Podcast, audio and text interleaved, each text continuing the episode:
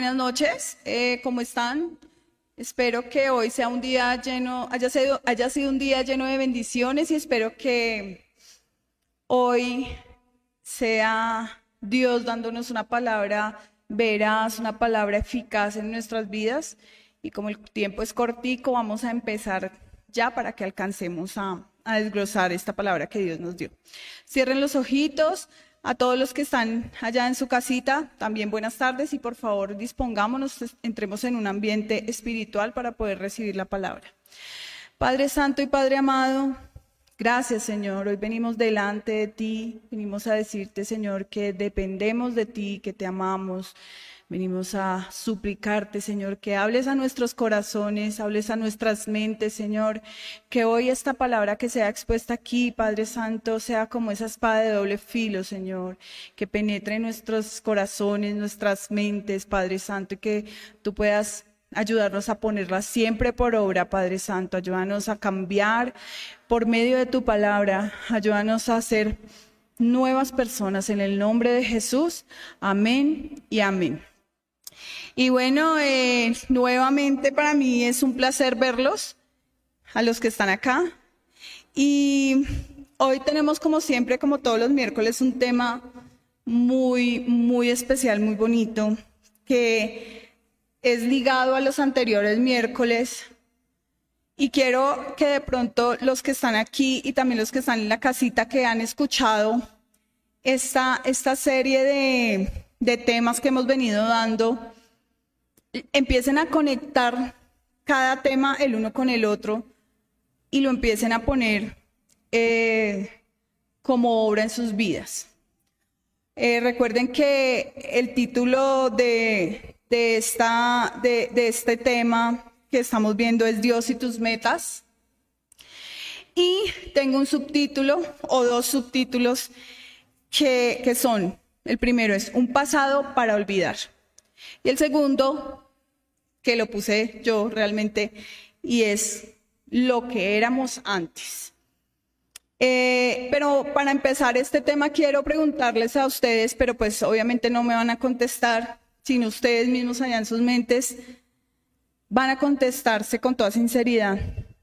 Y, y esta pregunta es, ¿te consideras rico? ¿Te consideras rico? Entonces puede que muchos estén diciendo, sí, sí, porque tengo grandes bendiciones, porque soy rico en vitaminas, porque soy rico en, en dinero, bueno, muchas cosas de las cuales ustedes pueden considerarse ricos o definitivamente pueden decir, no, no me considero rico. Entonces, quiero leerles, les voy a leer primero todo, el, todo lo que habla aquí eh, esta parte de la Biblia y luego se los voy a ir desglosando para que lo entendamos bien. Y este es Efesios 2 del 1 al 9. Entonces se los voy a leer rápido así porque creo que no lo tenemos acá, yo lo hice desglosar.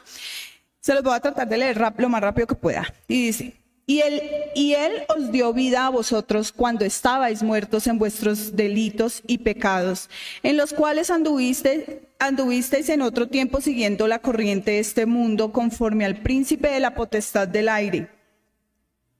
Espíritu que ahora opera en los hijos de desobediencia, entre los cuales también todos nosotros vivimos en otro tiempo en los deseos de nuestra carne, haciendo la voluntad de la carne y de los pensamientos, y éramos por naturaleza, hijos de ira, lo mismo que los demás. Pero Dios, que es rico en misericordia por su gran amor, por su gran amor con que nos amó, aun estando nosotros muertos en pecado, nos dio vida juntamente con Cristo. Y juntamente con Él nos resucitó y asimismo nos hizo sentar en los lugares celestiales con Cristo, para mostrar en los siglos venideros las abundantes riquezas de su gracia en su bondad para con nosotros en Cristo Jesús.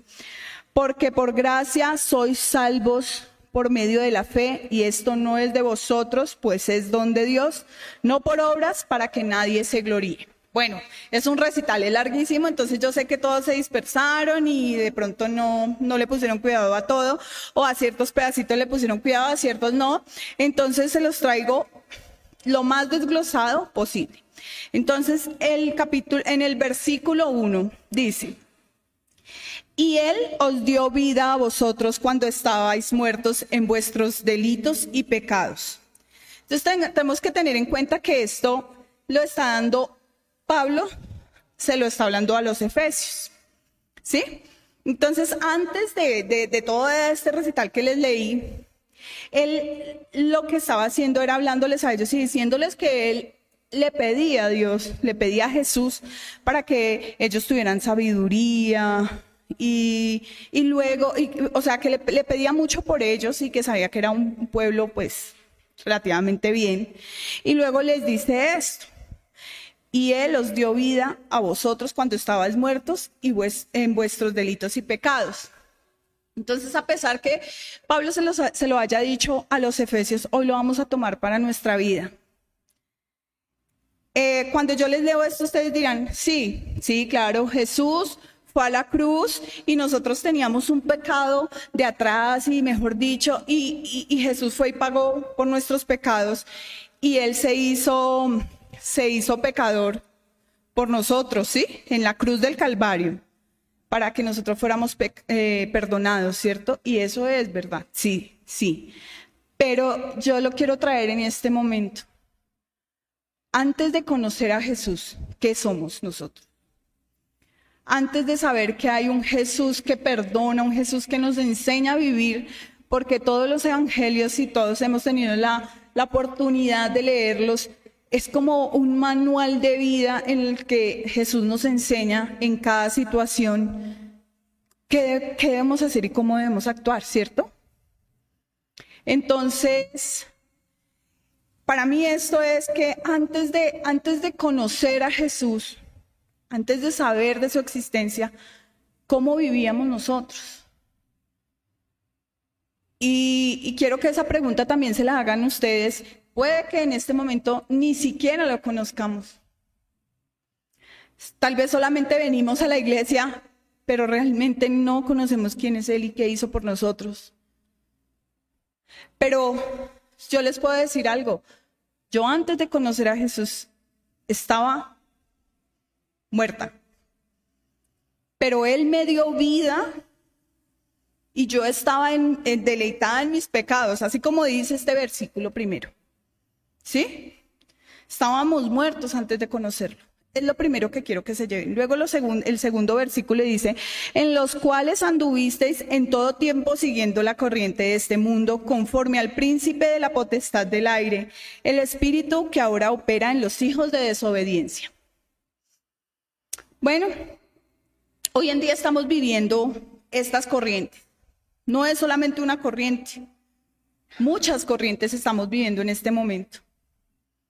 Eh, nos vamos por la moda, por las redes sociales, por el trabajo, por los amigos, por la rumba, por tantas cosas que realmente, ¿cuánto tiempo nosotros le dedicamos sinceramente a Dios?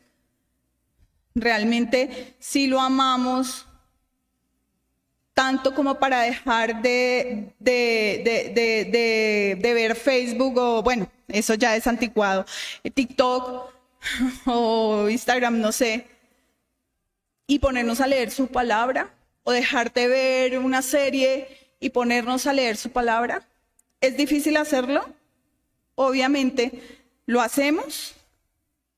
Muchos no lo hacemos, porque lo que, a lo que menos le dedicamos tiempo es a esto, a Jesús.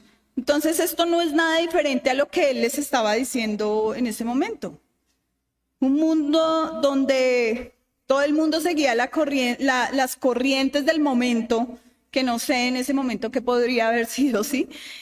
Y dice que conforme del príncipe de la potestad del aire, ahí se está, se está refiriendo al enemigo, que muchas iglesias no les gusta nombrarlo, pero si, es, si, si existe, si está. ¿Sí? El espíritu que ahora opera en los hijos de desobediencia. Cuando somos desobedientes, cuando sabemos que no debemos hacer algo y lo hacemos, ese espíritu, ese príncipe de la potestad está gobernándonos.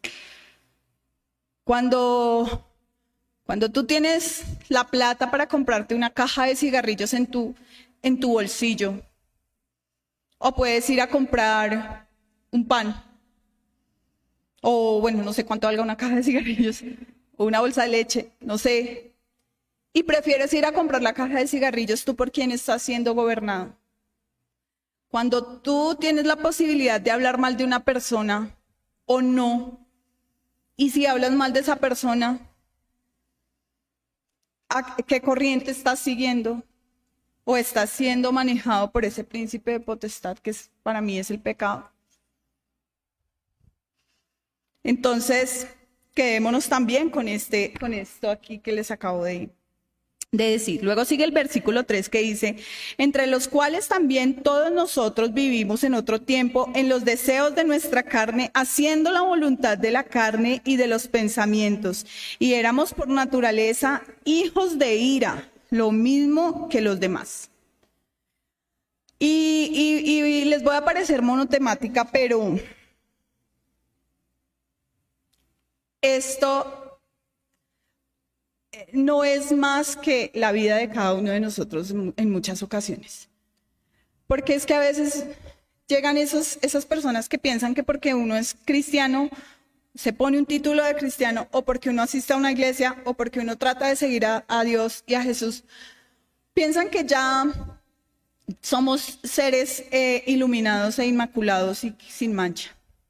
Y no es así. Y hay unos, que es lo peor, que se creen así. Y empezamos a señalar.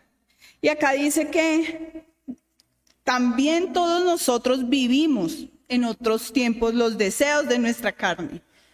Entonces, ¿por qué no entender cuando una persona llega a nosotros con un pecado? ¿Por qué no entender a una persona que se está equivocando? ¿Por qué no entender y juzgarlos? ¿Por qué juzgar tanto, tanto, tanto a las personas? Obviamente hay personas que, que vienen a la iglesia solamente para, no sé, pertenecer a un círculo social, para pertenecer a un grupo, para menos para buscar a Dios. Obviamente hay gente así, ¿sí? Pero, y, y, pues que no, obviamente como el propósito no es agradar a Dios, pues nunca se va a ver un cambio. Pero nosotros no estamos en la posición de juzgar a nadie, por más de que llevemos mucho tiempo en, el cristianismo o por más de que llevemos mucho tiempo siguiendo a Jesús o asistiendo a una iglesia. Y acá es donde yo les voy a, contar un poco de, de, mi vida que siempre me gusta contar, contarles un poquito. Yo era una persona iracunda o soy una persona iracunda porque no puedo decir, uy, no, ya no sé cómo voy a reaccionar. Yo soy una persona orgullosa. Yo soy una persona que, que para mí ha sido muy difícil dejar la ira atrás y dejar que otras personas hablen de mí em, o me hagan cosas que, porque yo siento que no me merezco, que yo siento que no me merezco. Tal vez me las merezco todas. Y para mí es tan difícil, realmente tan difícil no contestar con ira, no llamar a ciertas personas a decirles, estoy mamá de usted, no, por favor, o sea, decirles todo lo que, lo que de pronto para mí se merecen. Es difícil controlar esa ira. Y tú que estás de pronto sentado allá o estás en tu casa puedes decir, ay, pero es que, uy, es que mire cómo reacciona, es que no. Si a mí me llega una persona con ira, pues yo la entiendo porque yo ya yo sufro de eso. Y, digo sufro porque sí, ya no soy ni la sombra de lo que era antes, pero a mí me decían mm, boba, fea, mejor dicho, me, algo que a mí no me gustara y yo respondía de una forma terrible. Pero ahora he, aprendido a controlar eso, no porque, porque quiera quedar bien con nadie, sino porque quiero agradar a Dios. Porque ya no me siento bien haciéndolo porque sé que el que me está juzgando es Dios. ¿Sí? Porque finalmente las personas en tu vida vienen y van. Entonces yo no tengo que agradar a ninguna persona. Pero Dios para mí en este momento lo es todo. Y también les cuento que yo conocí de Dios desde muy, desde muy pequeña, no, desde muy joven, más o menos cuando tenía 16 años. Muchos dirán, uff, sí. y, realmente para mí fue la época más hermosa porque conocí ese primer amor y, y, le servía y le amaba y no necesitaba más que, que estar pegada a él. Luego me separé de Dios, me aparté de Él y me pasaron cosas muy, muy terribles. ¿Por qué? Porque yo misma me las busqué. Yo fui a buscar me alejé de él pensando que iba a coger el mundo con las dos manos y realmente la estrellada fue terrible. Volví a Dios ya casada, sabiendo que mi vida en ese momento estaba hecha una porquería y un desastre total porque nuestro matrimonio era terrible. O sea, si no es por Dios, nosotros no estaríamos juntos. Y todo el mundo que nos ve ahora a mí me dicen, pero don Cristian, no, pero si él es, ay, pero Cristian, no, pero si es que él es divino. ¿Sí? Pero nadie sabe el proceso que uno tiene que pasar para llegar a donde, a, ese punto de, él es divino, él es muy bueno, él es muy, muy chévere. nadie sabe ese proceso. Nadie sabe, bueno, ahorita me dicen así de mi esposo y de mí también, nadie me o sea, las personas que tengo alrededor ahorita no me conocieron en esa época recién casados, con niños pequeños, y nuestro matrimonio era duro, difícil. Pero Dios hizo en mí y en mi esposo, gracias a Dios, grandes cosas. O sea, para mí es esto. Cuando yo estaba muerta, Él me dio vida. Porque esa, esa vida de antes no era nada. Vivir así no es vivir, es estar muerto. Vivir peleando, vivir triste, vivir llorando, vivir en problemas, vivir en conflictos. Eso no es vida, porque Dios realmente nos demanda tener una vida tranquila y una vida llena de, de Él, de paz. Y seguimos porque yo me extiendo mucho. Y en el cuarto dice, pero Dios que rico en misericordia por su gran amor con que nos amó, aun estando nosotros muertos en pecado, nos dio vida juntamente con Cristo. Entonces, yo lo que les estaba diciendo, Él nos amó a nosotros antes de nosotros amarlo a Él. Porque hay mucha gente que dice, pero es que yo soy muy inteligente, por eso yo me volví a Dios. Y por mí es que no. Lamento decirles a todos los que están creyendo eso que no es así. Dios te ama en el momento en que te dice, ven y escucha mi palabra y ven y escucha estos testimonios de estas personas que yo ya saqué de allá, que ya saqué de abajo, que ya saqué del conflicto, que ya les estoy enseñando a vivir porque no les voy a decir que es que ahorita la vida es color de rosa y no hay problemas y no hay... Sí pueden haber, pero es tan diferente tener los problemas de la mano de Dios a cuando uno no sabe ni para dónde coger ni a, qué, a, quién acudir. Y realmente, sí, Él nos amó primero porque de verdad esto es, es un regalo demasiado grande haberlo conocido a Él. Y para mí más aún, haber vuelto a Él, haberme permitido, porque a mí me daba vergüenza volver con tantos pecados me daba pena con Dios, sinceramente decir, bueno, me fui y viví la vida loca y llegué con hijos y esposo. Dios mío, mire, acá vengo con, con cola. Cuando lo que Él me demandaba era otra cosa. Pero Él es tan hermoso que nos ha bendecido de una forma hermosa y me ha dado el esposo que yo soñé cuando estaba en mis inicios cristianos. ¿Sí? Que Él lo transformó, que, que lo, lo, hizo volver a nacer, así como lo hizo conmigo, y se me aguan los ojos porque es verdad. ¿Sí? O sea, Dios es tan bello que Él hace tantas cosas por nosotros y nosotros. Hay mucha gente que ni siquiera le pone cuidado a eso. que, que se atribuyen todo ellos mismos. Y no, no, si estamos acá es por la misericordia de nuestro Señor.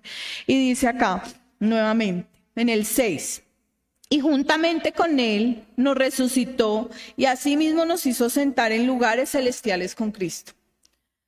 Entonces,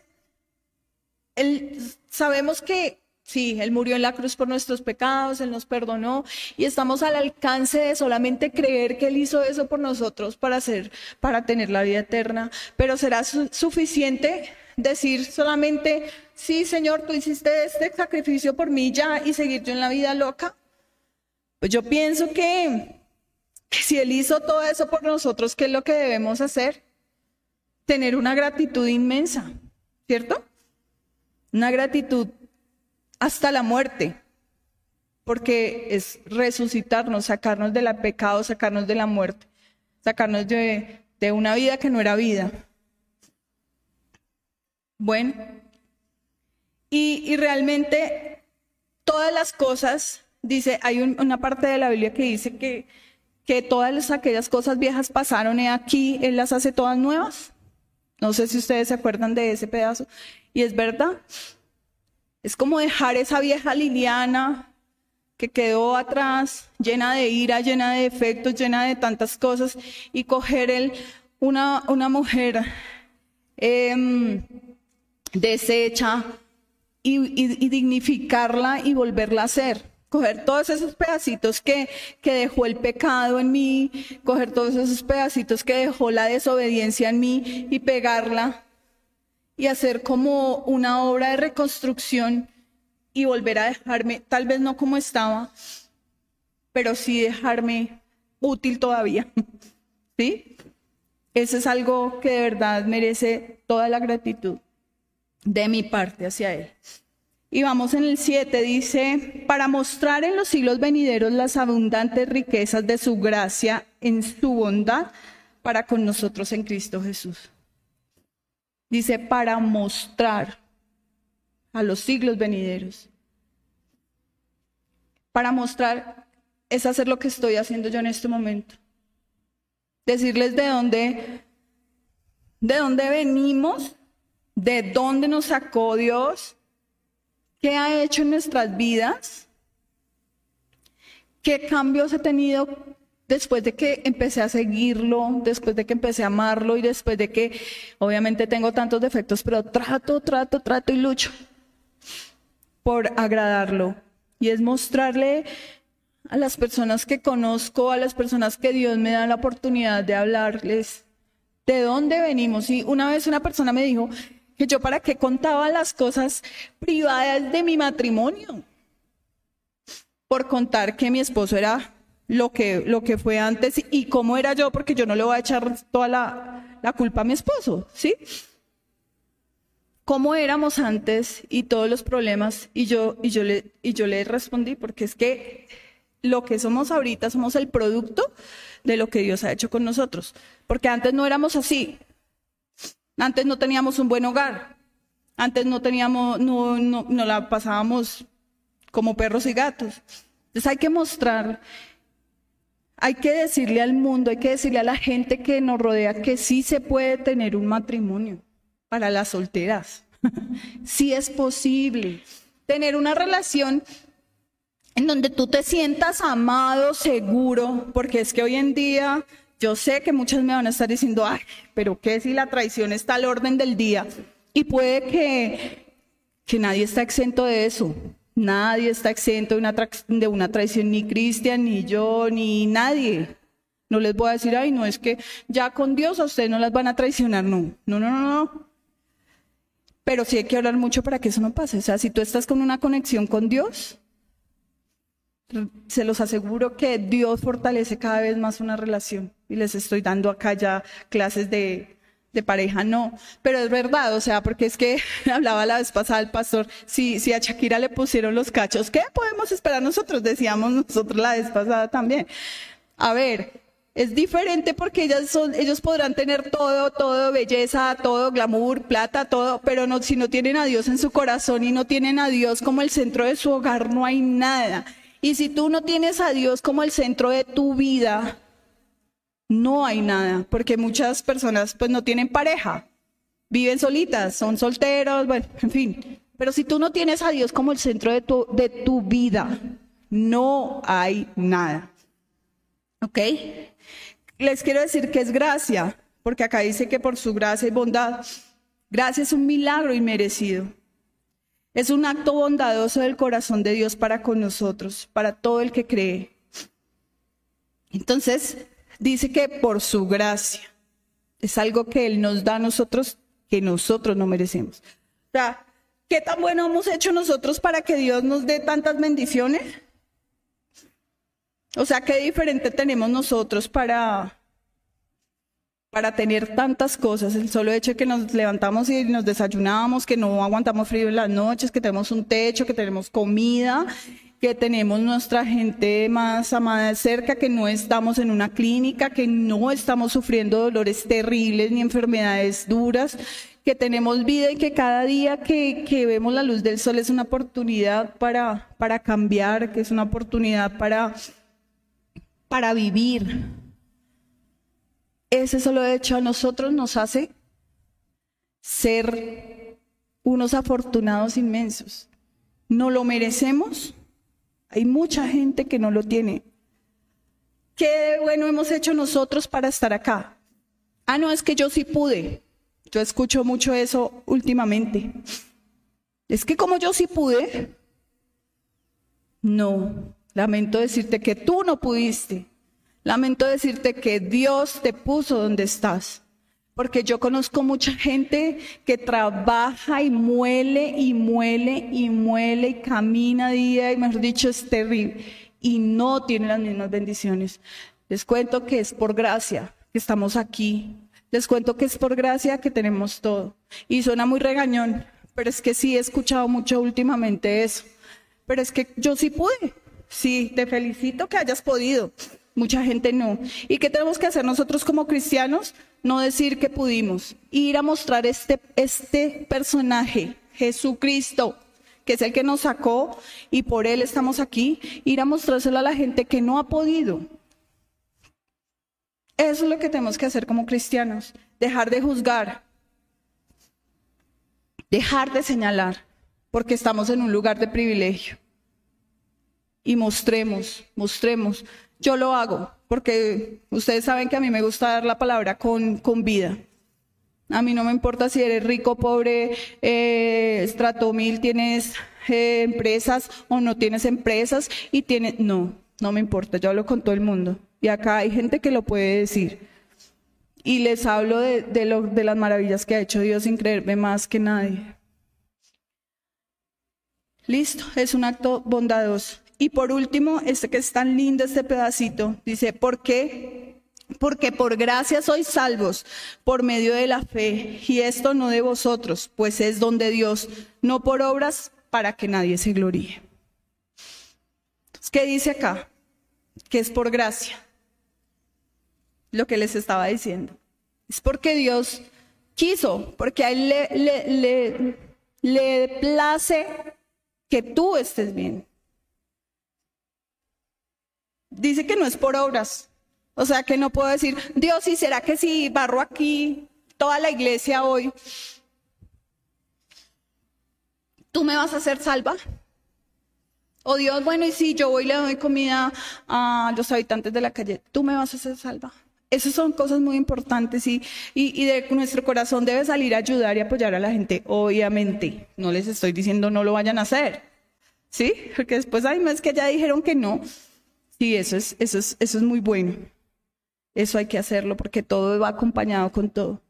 Pero, pero Él nos aclara aquí que nosotros somos salvos es porque Él nos vio con sus ojos de amor. O sea, yo quiero que no menospreciemos ese lugar que Dios nos ha dado. A mí me da risa cuando la gente piensa que viene, que si uno los invita a la iglesia es por el bienestar de nosotros como iglesia, si es que el bienestar es para uno mismo, cuando uno viene y aprende de Dios. Cuando uno le dedica el tiempo a Dios, el bienestar es para nosotros. Hay personas, ah, pues yo no vuelvo. Yo no vuelvo, pues hmm, usted verá, porque yo no vuelvo. A ver, si es que que Dios esté en nuestras vidas, que Dios esté en tu vida, en tu vida, en, tu vida, en tu vida ya el que me estás escuchando, es un beneficio para ti mismo, para mí misma. Y se los digo con todo conocimiento de causa. Es un beneficio para cada uno de nosotros. No es para la iglesia. Y como ustedes se han podido dar cuenta, acá nunca piden nada. Y como ustedes se dan cuenta acá, los pastores dan amor, dan palabra, dan acompañamiento sin pedir nada. ¿Qué podemos de pronto pensar que, que si no venimos ahí, la, la iglesia o la palabra de Dios se acabó? No. Está en tu mano, o sea, no menosprecies esta, esto tan hermoso que da Dios que es venir, servir, hablar con Él, conocerlo, escuchar la palabra y servirlo. No lo menosprecies. Esto de verdad que, que, que, es un, no es, es un favor que Dios te está dando. No es que tú le estés dando nada a Dios. Obviamente Él ama a sus hijos y quiere que todos sus hijos estén bien, pero realmente el, el más beneficiado por conocerlo, por amarlo, por seguirlo, eres tú. Y bueno, les, como siempre, les, les traje una conclusión. Y dice, la condición de hombre no se puede solucionar ni con legislación, ni con educación, ni con ciencia, porque el hombre no está, o sea, aparte de la enfermedad corporal, sino estamos hablando espiritual, ni enfermo, ni sin educación, y sí lo que necesitamos es vida, que es Jesús. Me da risa cuando dicen que, que la sociedad está mal porque, porque la libertad de cultos, porque no, la sociedad está mal porque cada uno de nosotros decidimos, porque Él nos dio libre albedrío, decidimos separarnos de Dios. La sociedad está mal porque en las familias no cogemos a nuestros hijos a decirles, Dios existe, Dios es bueno, vamos a orar, vamos a acompañarte, vamos a estar contigo. No. Por eso es que la sociedad está mal, porque cada vez la familia se separa más, porque cada vez la gente pierde su foco, porque cada vez nos importa menos Jesús. Por eso es que la sociedad está mal porque tenemos la posibilidad de reunirnos como cristianos en una iglesia libremente y lo menospreciamos. Menospreciamos a las personas que se paran aquí a decirte un mensaje de Dios. Por eso es que estamos mal como sociedad. no le podemos echar la culpa ni a los que, ni al gobierno, ni a, no, echémonos la culpa a nosotros mismos. Porque Dios dice, o sea, dice la palabra que Él nos dio libre albedrío para hacer lo que nosotros querramos. O sea, no es obligado. Es sentir en nuestro corazón que sí lo queremos seguir, es sentir en nuestro corazón que sí lo queremos servir y es sentir en nuestro corazón que sí lo queremos, que sí lo amamos. Espero que que les haya gustado la palabra y espero que realmente piensen en lo que les acabo de decir, que empecemos a valorar un poquito más lo que tenemos, empecemos a valorar un poquito más la palabra de Dios y que empecemos de verdad, tomemos una decisión de seguirlo, de hacerlo centro de nuestras vidas, de tomarlo de verdad en serio, de no menospreciar lo que Él hizo en esa cruz y lo que volvió, ha vuelto a hacer al presentarse en nosotros después de una vida llena de pecado y llena de tristeza, de dolor y de frustración. Porque este, esto que Él vuelve a hacer con nosotros es volvernos a dar vida. Entonces no menospreciemos en eso. Y les aseguro que una vida con, con Dios es, es muy hermosa, es mucho mejor. Entonces cerremos nuestros ojitos y vamos a orar y vamos a pedirle a Dios que esta palabra la selle en nuestro corazón, en nuestra mente. Padre Santo y Padre amado, Te damos gracias, Señor, porque tú hablas nuevamente a nuestros corazones, a nuestras mentes, Señor, y te pido, Señor, que tú seas poniendo cada palabra que hoy se expuso en este púlpito, Señor, en las mentes de las personas que están escuchándonos. Padre Santo, perdónanos si realmente menospreciamos lo que tú haces por nosotros, si nosotros menospreciamos el milagro de vida que nos das cada día, si menospreciamos todo lo que nos das, Señor, no lo merecemos, no hemos hecho nada raro, Señor, para merecer todo lo que nos das. Y sin embargo, tú, en tu hermosa fidelidad, nos sigues dando, nos sigues amando, Señor. Sin embargo, cuando te desagradamos tanto, Señor, tú, Señor, te places complaciéndonos y dándonos grandes cosas, Señor. Hoy te pido que, que nos ayudes a ser más nobles, Señor, que nos ayudes a depender de ti en todo, Padre Santo, que nos ayudes a, a ser personas nuevas, a volver a nacer, Señor, a dejar ese viejo hombre, ese, esa vida de pecado en la que estábamos, Señor. No somos nada diferente a los efesios, Señor, que dejaron su pecado atrás. Nosotros venimos del pecado, Señor, y te pedimos, Señor, que nos ayudes a cada día ir de más en más y de mejor en mejor. Gracias te damos por este momento, gracias te damos porque tú eres bueno, Señor, porque nos tienes bien, porque nos tienes sanos, Padre Santo. Te pido, Padre amado, por todas las personas que nos están viendo desde sus casitas y por las que vinieron hoy acá al templo, Señor. Bendícelas y protégelas, Señor. Dale, Señor, multiplicado todos los esfuerzos que hacen, Señor, por venir a escuchar tu palabra, Señor. Y te pido, Padre amado y santo, hermoso Rey, que tú los acompañes y nos acompañes a, a nuestras casitas, Señor, y nos lleves con bien. Te agradecemos por tanto amor, Señor, y quedamos en tus manos. Ponemos el grupo del sábado en tus benditas manos. Pedimos, te ponemos a todas las personas que pueden estar en este momento con virus, estar un poquito enfermos, Señor, estar con dolencias. Te pido que seas tú poniendo tu mano sanadora y poderosa en cada una de las personas que estén así en esta congregación. Te amamos, te alabamos, te glorificamos en el nombre de Jesús. Amén y amén no podía faltar el golpe al micrófono. Eh, nos vemos el sábado a las seis de la tarde. Eh, espero que no se lo pierdan, espero que lo que se dijo hoy de verdad lo tomen en cuenta y, y chao, chao.